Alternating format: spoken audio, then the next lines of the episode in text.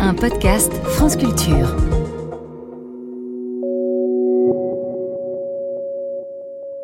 Bonjour, je m'appelle Laurent Cohen, je suis neurologue et je travaille aussi comme chercheur à l'Institut du cerveau qui est dans l'hôpital de la Salpêtrière à Paris et je travaille surtout sur la machinerie cérébrale de la lecture et du langage. Dans les six épisodes de ce podcast, je vais vous parler du langage, essayer de vous montrer quelques aperçus des différentes sciences qui étudient ce que c'est que le langage. Votre cerveau, saison 5. Le langage. Avec Laurent Cohen. Épisode 1. Les mots et leur panne.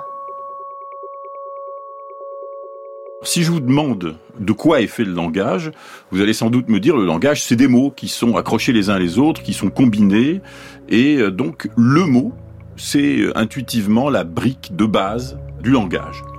Ce qui pose la question suivante, qu'est-ce que c'est qu'un mot? Alors, on va d'abord écouter quelques phrases. Faites bien attention et vous me direz ce que vous en pensez. J'aime me promener dans le parc ensoleillé. J'ai attrapé un zozomar dans le jardin. J'ai acheté un bliblou et un frambibou à la foire artisanale. Le fridinor bleuvant s'envola gracieusement vers les plasonges scintillantes. Les opluques blumendat ont fampolé l'alafrine sur Joule.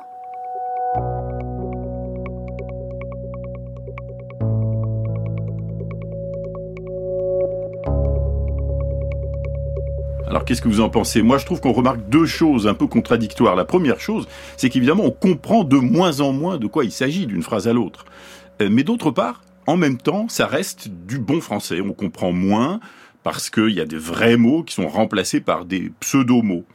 Mais attention, tous les mots n'ont pas été remplacés par des pseudo-mots. Il y a certains mots qui ont été sauvés, qui sont des petits mots, le, la, un, qui, etc. Et c'est cela qui permettent en fait de construire une phrase qui est une bonne grammaire bien reconnaissable, sujet, verbe, féminin, masculin, etc. Et ces petits mots, on les appelle les mots de classe fermée. Fermée parce qu'on ne peut pas les inventer. On ne peut pas en inventer tous les jours tant qu'on veut. Alors de temps en temps, il y a des tentatives comme Yel par exemple, mais c'est vraiment difficile et rare. En revanche, les mots qui ont été remplacés par des pseudomots sont des mots de classe ouverte, comme on dit, c'est-à-dire qu'on peut en inventer autant qu'on veut, et d'ailleurs c'est ce qu'on fait, et des mots comme complosphère, multivers, chilé, etc., c'est des mots qui n'existaient pas il n'y a pas très longtemps. Alors, j'ai acheté un bliblou et un frambibou, par exemple. C'est du bon français parce que, comme je vous ai dit, la grammaire est correcte. On dit plutôt la syntaxe, d'ailleurs, que la grammaire. Mais aussi parce que les sons sont corrects, sont bien combinés. Frambibou, par exemple, c'est pas un mot, mais ça pourrait très bien, du jour au lendemain, devenir un mot du français. Donc, la syntaxe, les sons, les mots, ce qu'on devine ici, c'est que le langage est une machinerie très compliquée et qu'il faut essayer de la comprendre à différents niveaux. Il y a les sons, il y a la grammaire, etc.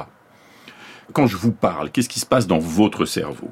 Mais Quand je vous parle, vos oreilles d'abord transforment le son qui arrive en signaux électriques. Et puis ces signaux électriques sont expédiés au cerveau. Et le cerveau, successivement, doit identifier les sons, c'est un be, c'est un feu, c'est un a, et ceci, euh, que vous écoutiez une voix d'homme, de femme, d'enfant, avec un accent marseillais, avec un accent anglais, etc., c'est des choses très différentes, mais chaque fois vous devez déterminer quel son c'est. Et une fois que vous avez fait ça, vous devez reconnaître les mots. Et puis les mots défilent à toute allure, et vous en connaissez des dizaines de milliers de mots. Et chaque seconde, dans ce flot de paroles, vous devez reconnaître les mots qui défilent.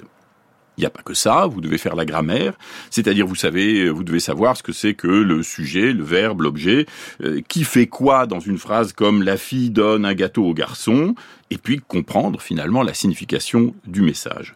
Et comme je vous ai dit, tout ça, ça va à toute allure, 200 mots par minute environ, et ça c'est quand vous entendez. Mais quand vous parlez vous-même, eh bien vous devez faire toute la même chose, mais à l'envers. Vous avez une idée, vous devez trouver les mots, vous devez les agencer en phrases, vous devez trouver les sons, et vous devez prononcer les sons. Tout ça à toute allure. Alors vous imaginez la complication de la machine cérébrale qui est capable de faire tout ça. Et une machine très compliquée, qu'est-ce que ça veut dire? Une machine très compliquée, ça veut dire des pannes très nombreuses, très diverses. Une brosse à dents qui est une machine très simple, eh ben il y a deux pannes possibles, ou bien la brosse à dents perd ses poils, ou bien le manche se casse. Mais si vous prenez une fusée qui contient des millions de pièces différentes, vous pouvez avoir des milliers de pannes différentes. Et en fait, le langage, c'est un petit peu comme une fusée, c'est-à-dire qu'il y a toutes sortes de pannes du langage que vous pouvez avoir si vous avez un accident cérébral, quelque chose qui endommage une partie de votre cerveau. On va prendre un premier exemple et on va écouter un dialogue entre le docteur, c'est moi qui joue le docteur, et puis une patiente.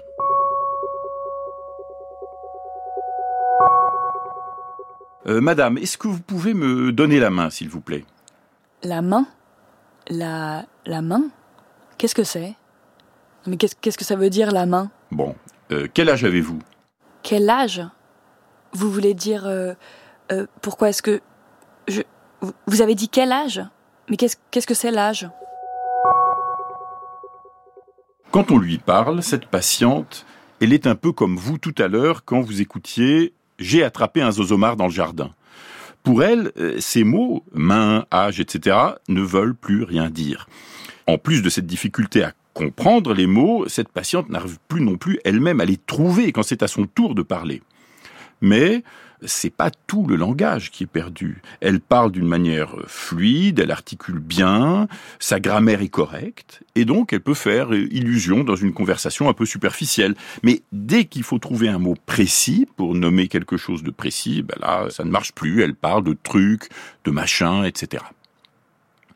Alors, la cause habituelle de ce genre d'aphasie, aphasie, c'est des maladies du langage, la cause habituelle de ce genre d'aphasie, c'est une maladie dégénérative. C'est pas la maladie d'Alzheimer, c'en est une autre qui détruit progressivement une partie du cerveau qu'on appelle les lobes temporaux, qui sont derrière les oreilles, derrière les tempes, c'est pour ça que ça s'appelle comme ça, et qui jouent un rôle très important dans notre dictionnaire mental. C'est grâce à eux que nous pouvons avoir des mots, savoir comment ils se prononcent, savoir ce qu'ils veulent dire, etc.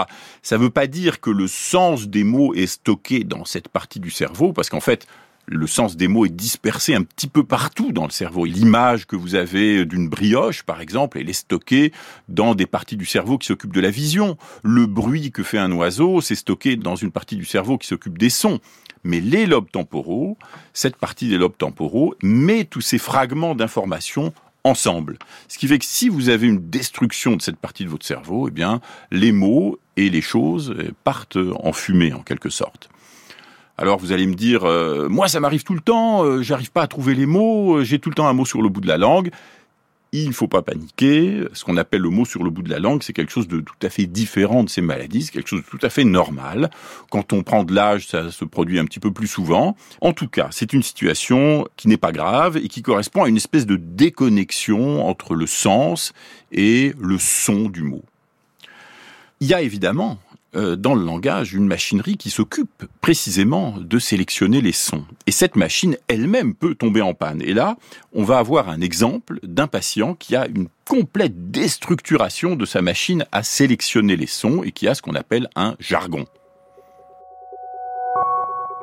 J'étais moins, moins zesté, mais, mais, mais un peu impertinent, en vouloir faire du bon terme.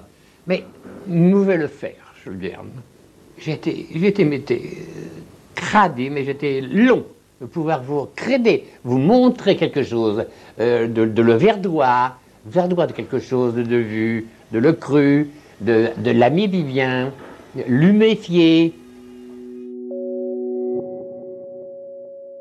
Quelle est la morale générale de toute cette affaire? C'est que notre langage est une combinaison d'opérations nombreuses qui ont à voir avec le sens, avec le son, avec les combinaisons, etc. Et très souvent, la possibilité de combiner des choses simples pour en fabriquer des plus compliquées. Sans limite. C'est-à-dire qu'à partir d'un nombre restreint de sons de la langue, ou de lettres, si on écrit, on peut créer une infinité de mots nouveaux. Et à partir d'un nombre limité de mots, nous pouvons créer une infinité de phrases. Et les pannes, dont on a vu quelques exemples, c'est des fenêtres qui nous donnent une certaine vue sur le fonctionnement de cette machinerie du langage. Bon, maintenant oublions les pannes et prenons un mot sans aucun mystère, comme le mot table par exemple. Alors, en fait, c'est pas du tout sans aucun mystère, parce que le mot table ne ressemble pas à une table, il n'a pas du tout quatre pieds. Alors pourquoi est-ce que on utilise les sons table pour parler d'une table? Pourquoi on utilise le mot rose pour parler d'une rose. C'est de cela dont nous parlerons dans le prochain épisode.